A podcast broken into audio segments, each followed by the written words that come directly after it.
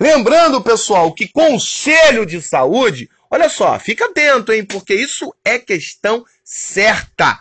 É uma instância colegiada, deliberativa e permanente do SUS em cada esfera de governo. E ela é integrante da estrutura organizacional do Ministério da Saúde, das secretarias, das secretarias de saúde dos estados, do Distrito Federal e dos municípios, com composição, organização e competência fixadas na Lei 8.142 de 1990. Vamos lá, galera! Foco no concurso e rumo à aprovação. Não se esqueça de resolver as nossas questões do seu material exclusivamente para você, aluno Rafael Azeredo.